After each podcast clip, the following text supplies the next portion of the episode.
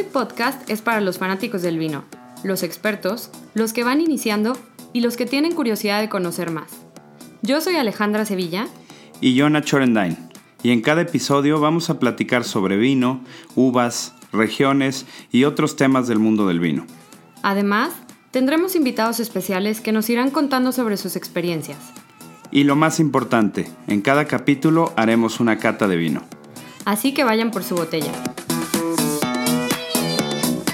Hola a todos, bienvenidos a nuestro primer minisodio en el que les voy a estar platicando sobre las habas de Estados Unidos. Desafortunadamente en los minisodios solo voy a ser yo, esperemos que en algún punto Nacho pueda armar los minisodios y que pronto podamos volver a armar los episodios juntos y con invitados, etcétera, etcétera, pero pues ahora sí que dependemos de cómo vaya evolucionando la pandemia, espero que todos estén muy bien y se estén cuidando mucho. En este minisodio les voy a platicar súper rápido lo que son las habas. Si vieron nuestras redes, estuvimos subiendo información sobre los vinos de California y esto es nada más como para reforzar toda esa información. Entonces, las habas en inglés son American Viticultural Area, y en español área vitivinícola americana.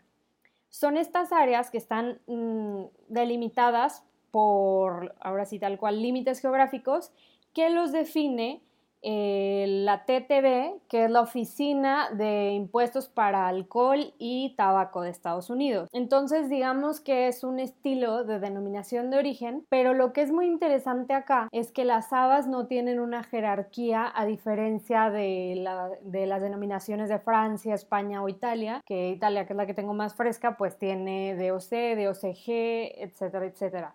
Las habas son, o sea, nada más la denominación, y otra cosa que es bien interesante de las habas es que hay ahora sí que muchas mini habas dentro de habas. O sea, para explicar un poco mejor esto, por ejemplo, tenemos la del norte de California, que esa es una haba, bueno, la, costa norte de California, que esa es una haba grande, y adentro tiene la haba de Napa, y adentro de la haba de Napa hay varias distintas mini habas que se toman en cuenta ahí. Este sistema inició en 1980 y otra cosa que también es súper interesante de este esquema de habas es que cualquier persona, ya sea un individuo o una organización, pueden solicitar una nueva ABA o una modificación a una ABA que ya exista. Obviamente se tienen que atener a formatos, protocolos, etcétera, pero está padre que cualquier persona puede solicitar eso, ¿no? Y ya para cerrar el primer minisodio, solo les quiero comentar que para que se pueda utilizar la ABA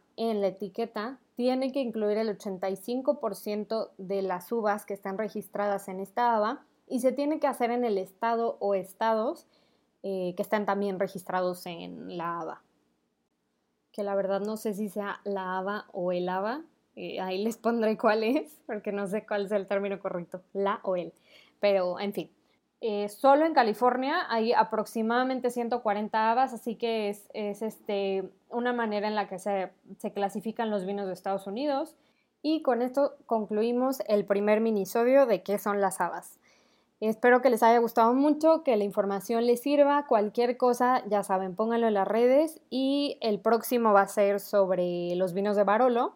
Y después, eh, esperemos que ya pueda hacerlo Nacho, platicarles sobre los básicos de cristalería. Así que cuídense mucho, adiós.